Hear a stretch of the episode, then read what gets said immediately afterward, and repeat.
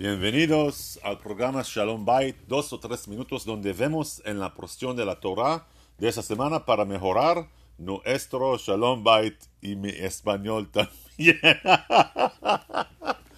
Un esposo recién ah, casado sienta a su esposa y le sirve aperitivos con vino, platos con vino, ah, platos principales elegantes, postres con vino y té persa. Su esposa se queda sin palabras.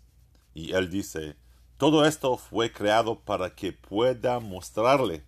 Así es como quiero que mis comidas sigan adelante. ok, tú llegas a casa, corres a la cocina, levantas la tapa y dices, ¿pasta? ¿Otra vez? No es solo la parte de, otra vez lo que te molesta. La pasta no es nada menos que comida chatarra, ¿crees? ¿Ok? ¿Qué dice la Torah? La Torah que acabamos de concluir en Vezot Braja habla de relaciones entre esposo y esposa, entre hermanos y entre amigos. Pero quizás la relación más importante es entre Dios y nosotros, seres humanos.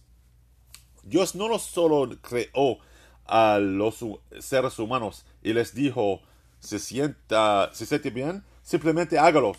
No, mejor, reveló sus expectativas.